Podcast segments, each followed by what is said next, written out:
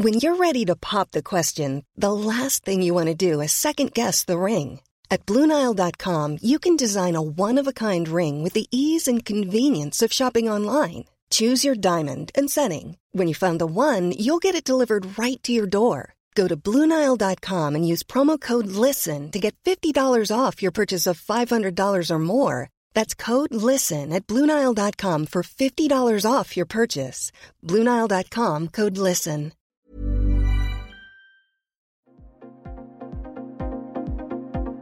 Ils sont au cœur de l'actualité ou la décrypte. Prenez des nouvelles de la France et du monde avec Fil Rouge, un podcast du Dauphiné Libéré. À l'heure où les domaines skiables sont dans les starting blocks pour ouvrir leurs installations, dont plus de 90% ont été mis en sommeil depuis 18 mois à cause de la crise du Covid, l'organe unique de contrôle de la sécurité en France célèbre ses 40 ans d'existence. Basé à Saint-Martin-d'Air en Isère, dans les locaux flambant neufs, le service technique des remontées mécaniques et des transports guidés valide les nouveaux appareils et définit les référentiels de réglementation des 3572 téléportés, téléskis ou tapis en station, mais aussi de 115 lignes de métro, tramway ou RER en milieu urbain. Et depuis le mois de juin, l'organe a hérité des futures navettes autonomes. Son directeur, Daniel Pfeiffer, confirme que le transport par câble, après une période délicate dans les années 80, consolide d'année en année son statut de transport le plus sûr. Un reportage d'Antoine Chandelier. Si on reprend ces 42 dernières années, qu'est-ce qui a évolué en matière de sécurité dans les remontées mécaniques Alors, beaucoup de choses. Dans les grosses évolutions, il y a eu des évolutions liées déjà euh, à, à, la fatigue des matériaux. C'est un sujet qui était mal appréhendé. Donc, c'est la fatigue, c'est qu'à force de tourner, on finit par avoir des petites fissures et puis ça, ça peut casser. Donc, ça, c'est des choses qui ont été bien appréhendées dans les années 80. On a vraiment euh, fait un, un saut qualitatif là-dessus. Bon, après, on a, c'est vrai qu'on a clarifié les rôles, euh, on a mis en place les procédures avec les maîtres d'œuvre, euh, deuxième regard agréé. Le principe, c'est que donc un organe extérieur voilà, intervient intervient de façon indépendante pour attester la sécurité. Alors la réglementation a évolué, hein, on a eu mm. plusieurs versions, euh, et puis entre-temps, bah, il y a eu aussi la normalisation européenne qui a quand même euh, aussi euh, cadré un certain nombre de choses. Hein. D'accord. C'est les deux principales évolutions. Hein. Je dirais c'est les deux principales. Après, on a des évolutions technologiques aujourd'hui. Et puis les dernières, c'est les systèmes de gestion de la sécurité puisqu'on se rend compte quand même que la plupart des accidents seraient évités si on n'avait pas, si on pas des... Si, si que le facteur humain, en fait... Est le comportement même... de l'usager. Non, le comportement de, du personnel. Du personnel. Bon, le comportement de l'usager, c'est un sujet aussi, hein, ouais. mais le personnel aussi. Si le personnel est bien à son poste, s'il écoute bien les bruits quand il fait ses inspections, déjà mmh. s'il fait bien ses inspections le matin, mmh. s'il ne court-circuite pas les sécurités comme on a vu en Italie, mmh. si... Parce que, bon, après, ouais. on a quand même... Il y, y, avait des habitudes hein, à, à l'époque, donc ça c'est des choses importantes, mais aussi s'il est bien formé, s'il est compétent, mmh. si euh, les procédures en interne, quand on voit un défaut, sont bien mises en place. C'est-à-dire que quand on voit un défaut, euh, la, le réflexe, c'est quand même de dire, il y a un défaut, euh, il faut le corriger. Comment je le corrige? Et c'est pas juste, euh, je vais court-circuiter cette sécurité qui se déclenche tout le temps. Mmh. Donc ça arrive parfois. Ouais. On l'a vu en Italie, on l'a vu dans les années 2000, notamment sur des accidents marquants non, de tapis roulants. Je l'ai vu plus récent, je l'ai vu à Morzine euh, il, y a, il, y a, moins de 10 ans, euh, ouais. Quand, sur l'accident qui avait eu lieu sur une descente au flambeau un soir du Nouvel An, mmh.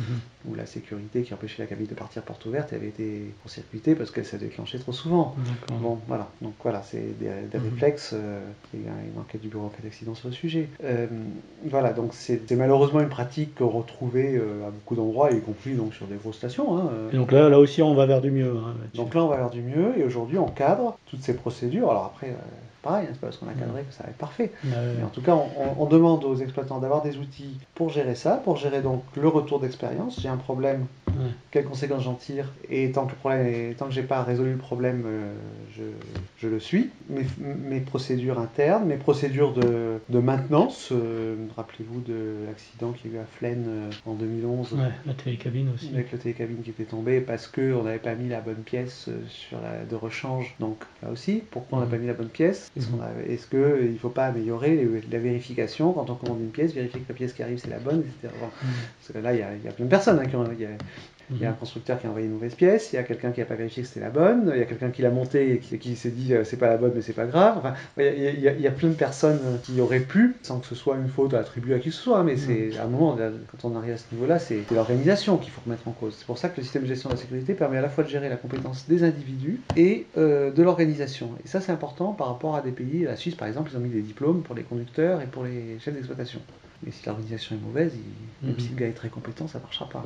Voilà, donc nous, c'est notre dernier travail. Alors ça marche en transport guidé comme en montée mécanique d'ailleurs. Hein, et, l'autre avantage, c'est que nous, ça nous permet d'aller regarder justement l'organisation de l'exploitant. Quand l'organisation n'était pas écrite, moi je ne sais pas auditer quelque chose qui n'est pas écrit. Mhm. Aujourd'hui, on va faire des audits. Euh, il y a aussi des organismes agréés d'ailleurs qui, qui, font des audits. Hein, euh, dans le nouveau système, et qui va donc vérifier l'organisation et puis euh, bah, aider à améliorer, parce que les audits, bah, nous, nos contrôles, ils ne sont pas là pour sanctionner, ils sont là pour, euh, pour progresser, hein.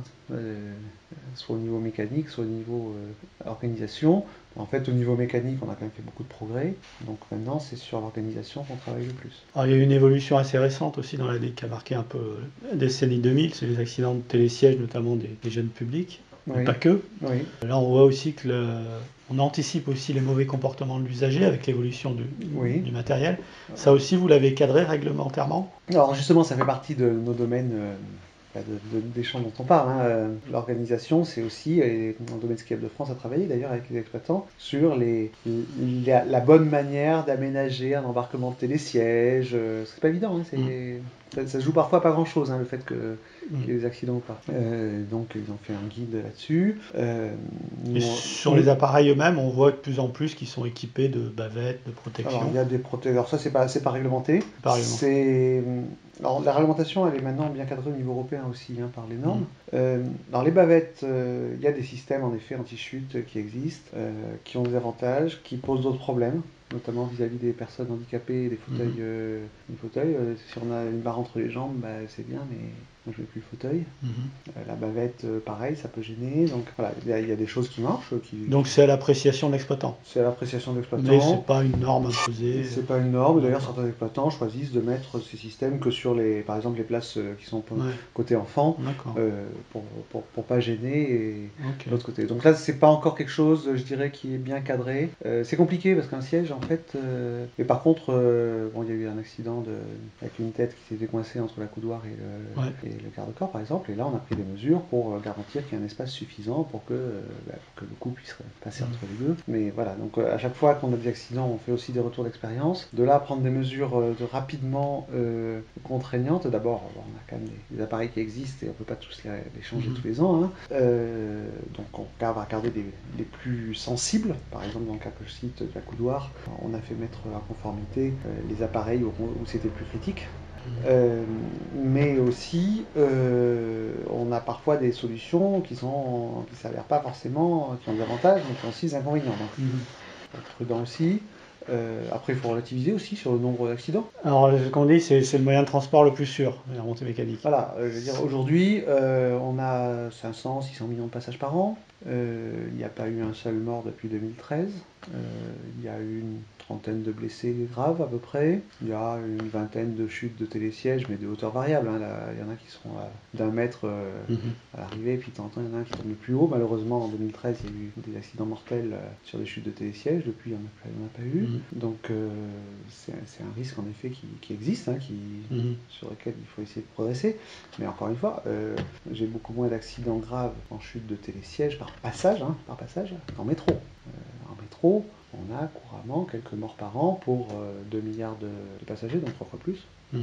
On a plusieurs morts par an. Et je ne parle pas des suicides, hein, je parle des gens qui tombent. Euh, donc il y a plus d'accidents en métro qu'en remontée mécanique. Il y a plus d'accidents en métro qu'en remontée mécanique par passage, oui, c'est clair.